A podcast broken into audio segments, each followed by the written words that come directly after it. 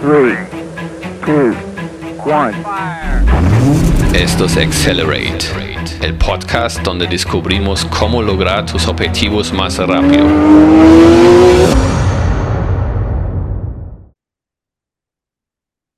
Hoy con nosotros Paola Mantilla, CEO de Global Champ.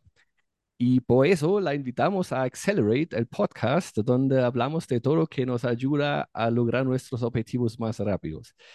Paola, em, bienvenidos al podcast. Sé que estás muy ocupada, viajas por literalmente todo el mundo, pero por eso te agradecemos y te agradezco que te tomas el tiempo de hablar con nosotros. Y de pronto para iniciar, eh, ¿nos podrías decir un poco quién eres y qué te ha llevado a convertirte en el rol que desempeñas hoy en tu empresa? Bueno, muchas gracias, Fabián. Súper contenta de poder compartir las experiencias. Creo que en base a las experiencias de otros, los seres humanos nos identificamos un montón. Y, y bueno, nada más que no viajo por el mundo, por Latinoamérica más. el mundo está, viajar mucho es realmente agotador y tienes que tener ese alma de, de ciudadano del mundo para tener una adaptación tan grande. Así que bueno, yo estoy eh, cerca de todos nuestros hermanos latinoamericanos, he estado viajando en un proyecto que tenemos en empresa hoy. Eh, y sí, o sea, es, eh, bueno, me presento básicamente. mi nombre es Paula Mantilla, tengo 46 años. normalmente en, las, en los podcasts o entrevistas nos queremos identificar con una etiqueta, así que vamos a decir que estudié economía en la Universidad Católica del Ecuador, Hice algunos estudios también en dirección de empresas. Eh, ¿Qué es lo que yo pensaba de muy jovencita? Seguir como una carrera diplomática, pero creo que la vida laboral me llevó muy pronto, desde muy jovencita, hasta este tema de los negocios. ¿sí? Me considero más que una CEO, me considero una emprendedora y una empresaria que tuvo este despertar desde muy, muy joven y que ha sido parte de un proceso y de un crecimiento a lo largo de todos estos años. Eh, ¿Qué es lo que, qué rol desempeño hoy en, en Global Chain? Eh, bueno, soy la CEO de Global Chain, soy la gerente general, pero también ejerzo liderazgo sobre todo lo que es la corporación Mantilla. Eh, somos un grupo de tres empresas que trabajamos de forma alineada y conglomerada para tener unos resultados y potenciar los resultados más que nada de Global Chain como compañía dentro de sus procesos de crecimiento. ¿En qué estamos basados en estos procesos de crecimiento? Pues en lo que es la innovación y en lo que es la expansión. Eh, básicamente eso es lo que buscamos a nivel de la TAM. Estamos orientados al sector agrícola.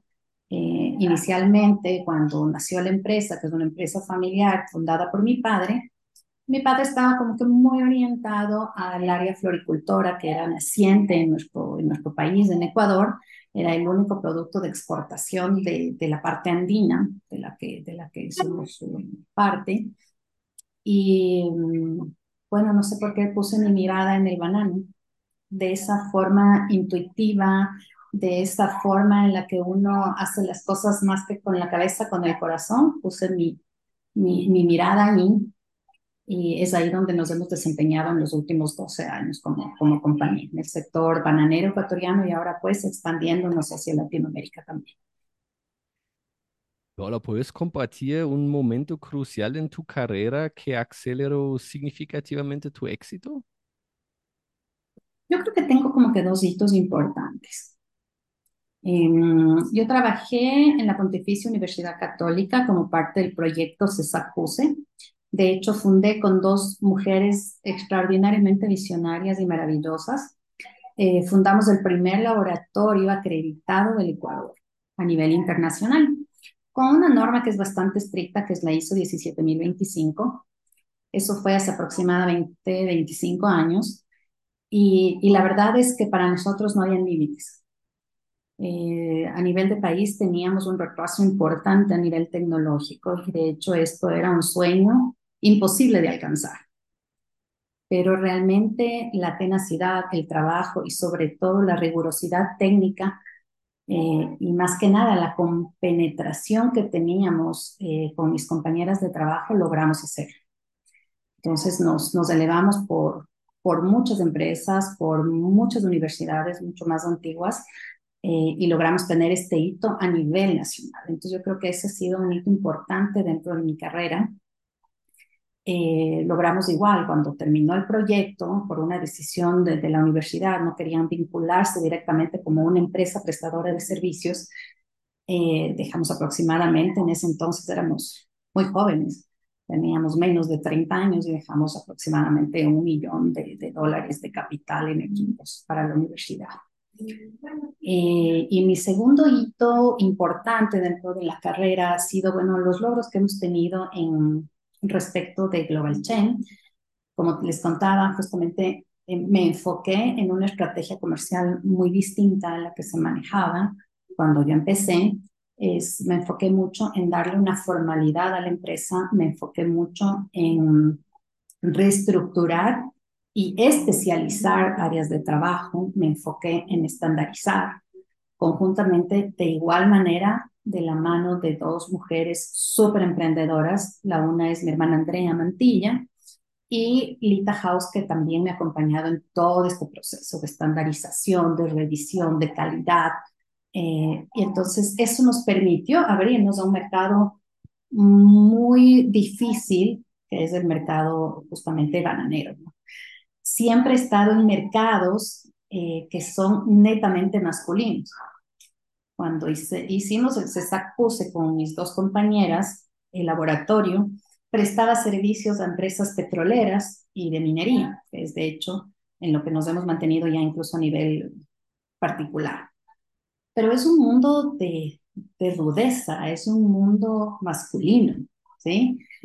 De igual manera, en el banano, en Global Chain, es un mundo masculino, ¿sí? Eh, las altas direcciones, sobre todo el banano o los productores en general, eh, son básicamente hombres. Entonces, eh, el reto, creo yo, no lo he sentido tan difícil, pero el reto ha sido insertarme en este mundo masculino con las características propias de una mujer. La tenacidad, la responsabilidad, la disciplina y ponerle algo de corazón también. O sea, es algo que creo que mis clientes valoran mucho. Siempre reciben, por ejemplo, en sus aniversarios empresariales, yo sé, botellas de champán, pero yo sorpresivamente les hago llegar una caja de chocolates enorme con una torta de pastel de tipo matrimonio. Entonces es algo que es disruptivo y también es como eh, un detalle distinto que reciben nuestros clientes. Entonces es esa fuerza femenina también que complementa y también agrada. Y pues me, me imagino, debe, debe ser difícil entrar en un, en un mundo masculino de, de, ganaderos, de petroleros. ¿Tú, ¿Tú sientes ahora como ya entraste? ¿Es, ¿Es una ventaja o desventaja de ser mujer? ¿Todavía te, te tratan diferente o mal o bien por, por, o ser mujer o cómo lo ves? Mm, no, no, no. Yo creo que he tenido como que eh, la ventaja de saber sobrellevar esto, no como ni una oportunidad, porque realmente eh, tener una oportunidad implica esa fina línea del profesionalismo, ¿no? Sino más bien esa capacidad de poder demostrar el potencial que tenemos las mujeres como tal. Y siéndote muy sincera en ese sentido, una resistencia muchas veces sí hay como sorpresa o es ese componente distinto, ¿no? De que cuando llego a la inauguración de una, de una pista de fumigación, llego acompañada de mi equipo de trabajo, que son mujeres. En ese momento éramos mucho más mujeres, ¿no? Entonces es como que somos eh, la empresa diferente, nada más. Somos la empresa diferente pero a nivel profesional, eh, yo creo que he tenido la suerte de, de, de, tener mentores que han sido básicamente masculinos, que han sabido de alguna manera también fortalecer estas características de, de trabajo, de tenacidad, y es lo que a la final cuenta ya en un mundo empresarial. Pues sin duda eres una gran líder si has logrado todo lo que has logrado. Entonces me gustaría saber cómo cómo tú estableces las prioridades en tu día a día y, y, cómo contribuye eso al éxito general pues, tuyo y de tu empresa. Las prioridades como etiqueta, como nombre, como concepto y como vivencia, las, las, las he vivido de una manera súper intuitiva a lo largo de mi trayectoria, de mi trayectoria profesional.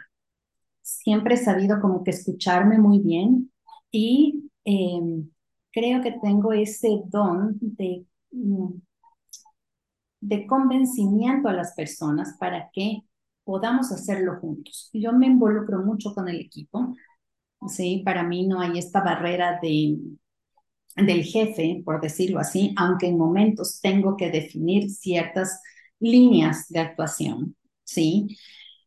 Pero em, yo creo que el mundo post pandemia es un mundo muy distinto. ¿Sí? Y es ahí donde los líderes tenemos que ser lo suficientemente flexibles y lo suficientemente humildes para reaprendernos. El tema de las prioridades ha sido una cosa eh, aprendida nuevamente a partir del 2021.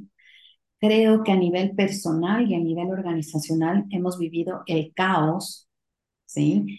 Sabes, en la vida siempre tienes la luz perfecta y la noche oscura, ¿sí? Y creo que en pospandemia, a nivel de organización, vivimos esta noche oscura. O sea, que no sabes bien cómo mismo estás, por dónde mismo vas y das ciertos pasos, pero no resultan. Y eso es parte del aprendizaje y es parte de la vida. Eh, he tenido algunas vivencias personales y profesionales que me han enseñado de que la, la, oscuridad es parte del proceso y es parte de la vida. ¿Sí? Eh, y hay que aceptarlo y traspasarla. Así que este tema de las prioridades ha tenido un cambio, sobre todo desde el 2023, en el que empezamos nuevamente a retomarnos y a priorizar. Era algo que me lo pedía la organización, era algo que me lo pedía el equipo estratégico, era algo que me lo pedía la junta directiva y era algo que en su momento yo no, era capaz de asimilar en la totalidad. Entonces, creo que ahí también es muy importante dentro de un liderazgo la humildad, la humildad de querer aprender algo nuevo y de lanzarse a ese vacío con una confianza en algo mayor. ¿Sí? Eh, esto no tiene nada que ver con no estudiar, con, no, no, no, o, no, o no tiene nada que ver con no tomar las cosas de manera técnica. Pero yo creo que esta es una realidad humana y las empresas son un reflejo también de esta realidad humana. Es interesante humildad en, para el liderazgo. Me... Ay, disculpa. El, el, el, em, humildad en el liderazgo es algo que, que se lee mucho, particularmente en, eh, Five Level Leadership en esos conceptos. Me, me, me suena, me suena súper interesante. Y de pronto, una pregunta para seguir. ¿Cuál es el, mm, llamémoslo, el comportamiento de productividad número uno al que atribuyes la mayor parte de tu éxito siguiendo esa línea? La tenacidad mía y del equipo.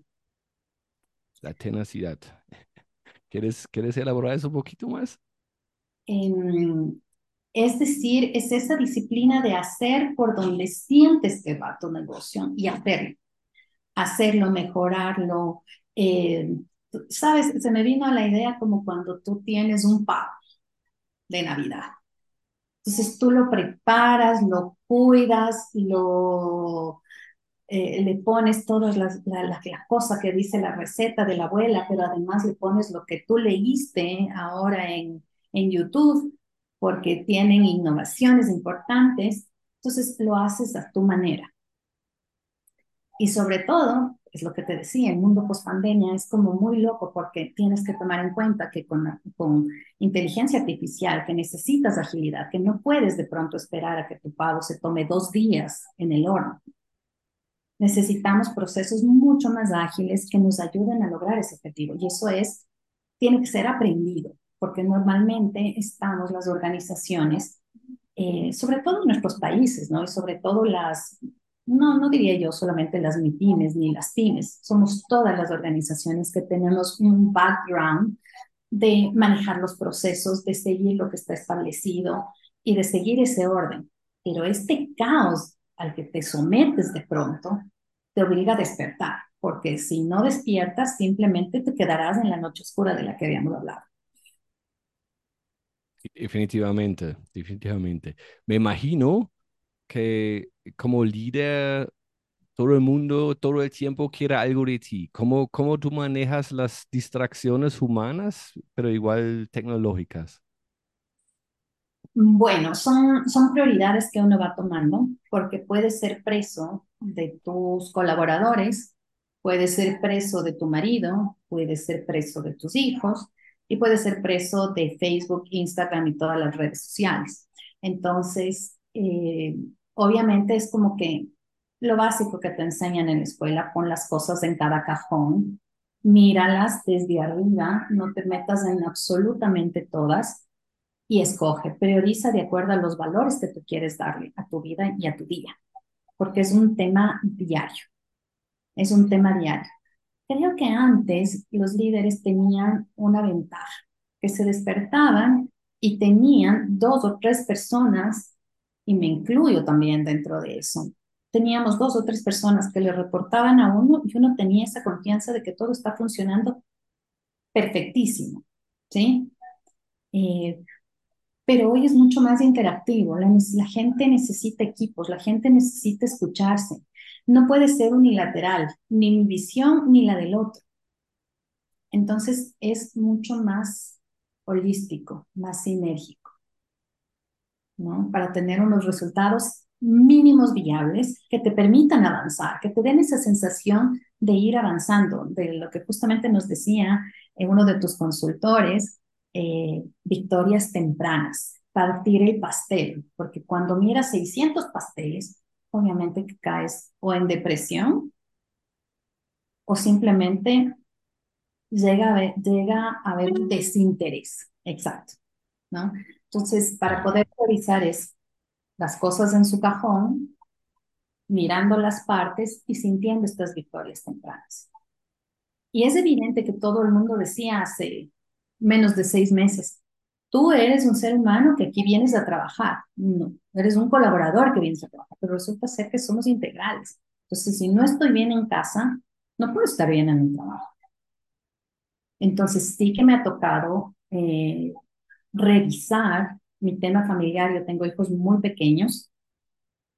Eh, van creciendo y las necesidades de ellos también son mucho más demandantes. Entonces, sí que me ha tocado como que repriorizar eh, porque no puedo darme el lujo de ser workaholic, como lo fui durante muchos años de mi carrera profesional. Entonces, trabajas con cajas de tiempo, eso son lo, lo que te refieres. Es, en este horario hago esto, en este horario esto, aquí empresa, aquí familia. Cuando estoy en casa, estoy en casa. Cuando cocino, cocino. Cuando estoy con un colaborador, estoy con un colaborador. Cuando necesitan tiempo de mí a alguien en específico, ok, pero es como mucho más segmentado, o sea, tratando de cumplir esos tiempos para que no haya un desgaste también físico y emocional en mí.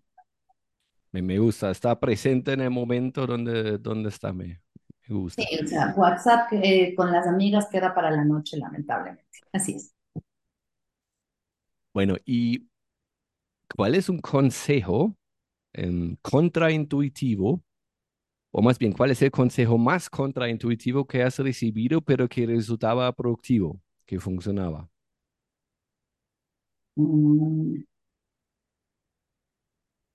Creo que los afanes, ¿sí? Yo me he caracterizado por ser como una persona que busca los resultados rápidos, de forma inmediata, ¿sí? Y suele ser que a veces los equipos que están conformados, ¿no es cierto? No me dan esas respuestas tan ágiles o los mismos procesos o, lo que está externo a mis posibilidades, ¿sí?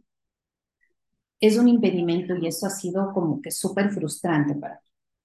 Yo muchas veces he apurado el proceso eh, sin que exista como que todo el equipo cohesionado. Entonces, ese es un gran aprendizaje. Ese es un gran aprendizaje. Yo tengo, adoro a mi mentor, fue mi jefe cuando yo fui muy jovencita, y él me decía todo su tiempo, pero no te descuides. Tú tienes que mirar desde arriba, con un ojo de águila, pero todo va a estar a su tiempo, en su tiempo perfecto. Y creo que durante muchos años es como que se me vienen esas palabras y ha sido un aliciente para mí. O sea, cuando he visto 600 tortas sobre mi escritorio, mil problemas y los niños enfermos y tal, es, ok, enfoquémonos desde arriba. ¿Ya? Y puede ser que dentro de los equipos muchas veces no tienes toda esa aceptación del 100% de tu gestión. Y eso es algo que también lo he aprendido a sobrellevar. No le voy a caer bien a todo el mundo, ni todo el mundo me va a querer. ¿Sí? Lo importante son las prioridades de la organización, que vayamos avanzando de la mejor manera. Interesante. Eso es algo que ahora escuchar repetido, claro, queremos resultados rápidos, pero parece que el afán es contraproductivo. Eso es como un poco el, el, el mensaje, entiendo yo, que todo toma su tiempo y tenemos que aceptarlo. Sí, son estas externalidades que no dependen de nosotros. O sea, el tema del Estado, los temas regulatorios, el tema del clima, son cosas que eh, te pueden desenfocar, pero que realmente te están permitiendo, ¿no es cierto?, construir holísticamente tu equipo de trabajo para poder sobrellevar todas estas diferencias a través de priorizaciones, planificaciones, seguimiento, pero y sobre todo empoderamiento de cada una de las partes, que es un proceso en el que estamos de cajón, porque de lo contrario no podemos avanzar dentro de los proyectos tan, tan interesantes que sí tenemos a nivel de organización. Hola, ¿puedes compartir una decisión de alto riesgo que ha contribuido fuertemente al crecimiento de la empresa? Mm, me salí del mercado de flores a nivel local. Em, a ver, hacia el año 2000, ¿qué será? 17, 2007, ¿sí? Yo soy una mujer que súper como que disruptiva. En el 2007 dije, esta estructura no va, se cambia todo. Súper riesgoso. Salió contabilidad, salió el, el jefe de producción, salió, salió alguna gente con la que yo no me sentía de una manera empática, de una manera constructiva, de una manera positiva. Fue un proceso, no fue, no fue rápido, pero también me salí del mercado de flores. Era cómodo seguir vendiendo, pero yo veía un poco más allá en ese momento. Y creo que sí fue muy, muy, muy riesgoso lanzarme sin, um, sin todas las herramientas detrás, lanzarme al mercado de banana. Pero en cambio ahí está la tenacidad. Es seguir trabajando, seguir haciendo, seguir mejorando, seguir insistiendo y voilà. Se produce el milagro. Bueno, y me imagino, digamos, eh, en, una trayectoria así hay, hay varias decisiones de riesgos y no, algunos salen bien, no todos. ¿Cómo manejas tu contratiempos y fracasos para no perder el impulso de ir en la dirección en cualquier decisión? Eh, justamente es lo que te comentaba, el año 2020 fue un punto de inflexión bien importante. Eh, incurrimos en una línea de negocio, hicimos inversiones propias, no de la empresa, para justamente no poner en riesgo el tema de la empresa, pero hice inversiones propias en una línea de negocio que no conocía. Y creo que ahí eh, básicamente me jugó en contra un exceso de confianza, ¿sí? Suelo tomar riesgos, pero fue un exceso de confianza en mí mismo ante un mercado que yo no conocía. Entonces, pues hicimos unas importaciones gigantes en una nueva línea de limpieza y desinfección en temas de pandemia y desde el principio teníamos problemas con el proveedor, con la parte regulatoria y la verdad ha sido una pérdida. Y creo que esa pérdida me pegó muchísimo. Eh, no solamente a nivel financiero propio mío, sino que también a nivel de confianza, ¿sí? Y, levantarse de eso es como un trabajo personal muy íntimo, ¿sí? A la par, empiezan a hacer en mí esta sensación de tenemos que expandirnos, en global en lo que sabemos hacer ya. No espero más. Entonces, en el 2021 volví a tener un, un, asumir riesgos para conformar un equipo de ventas de muy altísimo nivel en el, en el sector bananero ecuatoriano, con un riesgo y un costo para la empresa importante. No tuve los resultados que esperaba dentro de todo el equipo, pero sí que gané muchísima experiencia y sí que, sí que gané ya un naciente equipo comercial que ya para el 2023 me prende un proyecto de expansión a nivel latinoamericano y sobre el cual estamos ya trabajando muy, muy duro todo este año. Suena, suena casi como la parte más importante del liderazgo es el autoliderazgo, como donde tú tienes tus momentos de reflexión y miras si, si vas en el camino correcto o no. Bueno. Momentos en, de introspección realmente. De prospección. Ok, no, pero me, me, me, me, hace mucho sentido porque si no soy capaz de liderarme a mí, eh, ¿cómo puedo liderar a otras personas?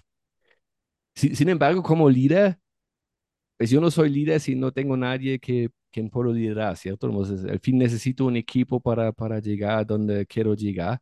¿Y cómo haces tú para, para que creas una, una cultura de, de alta productividad en tu equipo? Yo creo que es un proceso. Yo creo que es un proceso eh, y hay que entender muy bien la dinámica generacional, que es algo que a mí en lo personal me ha costado. Eh, mi trayectoria empieza hace 20 años, donde, claro, yo les decía a mis colaboradores, miren, tengo este sueño, vamos por esto, eh, bye bye. Y venían y me decían, mira, tengo esto, ¿qué te parece esto? Entonces yo siempre he sido como una persona que redefine los proyectos. Esto quítale, esto ponle, creo que esto va por acá y vamos, ¿sí? Eh, luego viene una etapa en la que la gente necesita que le digas absolutamente qué tiene que hacer.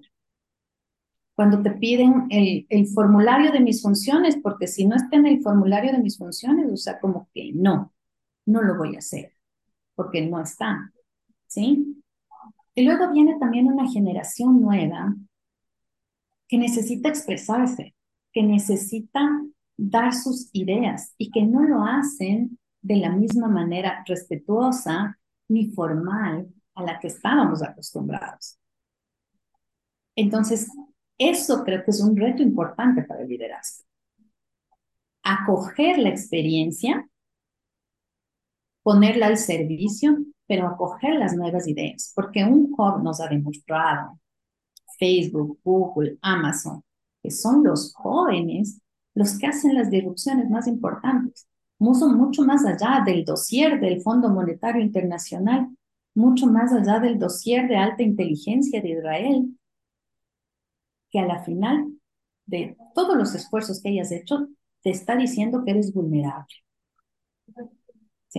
Entonces, lo interesante es cohesionar estas dos cosas, esta juventud, este ímpetu, porque cuando fuimos muy jóvenes éramos igual, queríamos cambiar el mundo.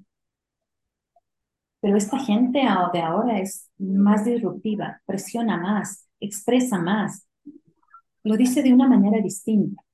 No te hablan por teléfono, no te escriben, te chatean. Lo hacen de una manera diferente, no es tan formal. Entonces, esta adaptación creo que es súper crítica para poder establecer los equipos de alto rendimiento. ¿Y, ¿Y, cómo lo haces? ¿Cómo lo logras? Que, que unificas esas dos maneras de trabajar? Que, que, ¿cómo, ¿Cómo lo haces? Tenemos que, tenemos que irnos cohesionando. Al principio es muy difícil porque el uno habla de blanco y el otro dice negro. El uno se queja y el otro explica. El uno justifica, y el otro cuestiona. ¿Sí? Entonces, son las famosas mesas, los equipos que te permiten ir plasmando más bien un objetivo común, con dos miradas distintas. Es ahí donde realmente podemos alinearnos. De lo contrario, es una eterna queja y una eterna justificación, ¿no? Entonces, es ahí donde vamos cohesionando. Y me ha costado. A mí me ha costado sostener gente joven que no tenía ningún problema en, en, en renunciarme a los tres meses porque no está satisfecho. ¿Sí? Entonces, sostener a esa gente que hoy por hoy está conmigo tres años ha sido generar ese vínculo, Mm. ha sido escuchar a la otra parte. Así sean las palabras que no me suenan bien a los oídos, que me duelen mis oídos, pero escuchar lo que hay detrás de ello. Y sobre todo lo que, lo que marca una inteligencia emocional es no tomártelo personal, porque te pueden decir mil cosas, pero es esta autogestión emocional que tú te la llevas y tú la gestionas. ¿Cu- ¿Cuál, Paula, cuál sería tu principal consejo para un líder que quiera acelerar sus resultados? Trabajar sobre mínimos viables, porque lo perfecto es enemigo de lo bueno. Y tengo esa experiencia. Hemos querido lanzar productos que sean súper estables, súper hermosos, súper bellos, súper preciosos. Fuimos los primeros a entender la idea de que una canela puede funcionar, pero la competencia te puso un producto con tus ideas mucho más rápido. Entonces, el primero no es el que piensa, el primero es quien lo ejecuta, lo pone al servicio de la comunidad en la que esté actuando. Entonces, dentro de ese contexto, eh, el tema de agilidad es súper importante. Hay varias metodologías, Scrum es una manera muy interesante de priorizar. Estamos en un proceso eh, desde febrero, marzo de este año, que ha sido un mindset, o sea, es como un delete de lo que estábamos haciendo antes y reaprendamos, reaprendamos todos. Alineémonos los nuevos, los jóvenes, los impetuosos, y alineémonos los que tenemos más experiencia y que estábamos acostumbrados a trabajar sobre una manera. ¿Sí? Entonces, ¿qué es lo que habíamos visto también a nivel de desarrollo de, de productos? Es que terminas, al momento de terminar la botella maravillosa, no funciona. Entonces tienes que regresarte toditos los pasos. Y los procesos regulatorios de nuestros países en la parte agrícola son realmente pesados, toman un año y medio. Solo ese proceso de regulación del registro de Entonces, si un producto no te funciona en campo y está en proceso de registro, es realmente una pérdida terrible. La práctica de las priorizaciones, la práctica de las victorias tempranas y la práctica de los mínimos viables es súper válido. Es súper válido porque te permite regresarte, no al principio, mejor regresar al trabajo que estabas ejecutando hace dos días. Y eso no quiere decir que pierdas ni el enfoque ni la priorización, sino que estás trabajando de una manera mucho más eh, continua, que no te vaya a indicar los errores al final del proceso, que no te vaya a salir un teléfono de siete patas al final de dos años de investigación. Entonces, eso creo que es un, un, una sugerencia, porque quienes estamos ya algunos años en el negocio o en diferentes negocios, son cosas que tenemos que mantenerlas vigentes y que tenemos que estar alertas para hacerlas, porque de lo contrario, eh, las ideas están en el aire y cualquiera las puede tomar y hacerlas realidad. Bueno, Paula, y para cerrar, tres libros que debe leer cada CEO. Los siete hábitos de la gente altamente efectiva, del Stephen Covey. Me gusta mucho una lectura que no es de un CEO, pero que marca la vida, que es Juan Salvador Gaviota. ¿Sí? Y también me gusta ahora mucho lo que tienes que medir. Aprende a medir. Entonces, esos tres libros son los que realmente pueden generar un impacto en la forma de liderazgo. Desde mi Super. perspectiva. Super, Paola, muchísimas gracias. Muchas gracias por tu tiempo. También a nuestros oyentes, muchas gracias por escucharnos. Si les ha gustado el episodio, no olvides a compartirla en tus redes y, y dar like o te, danos una reseña si gusta. Y con eso, Paola, muchas gracias otra vez y hasta la Fabiana, próxima vez. un gusto. Muchas gracias.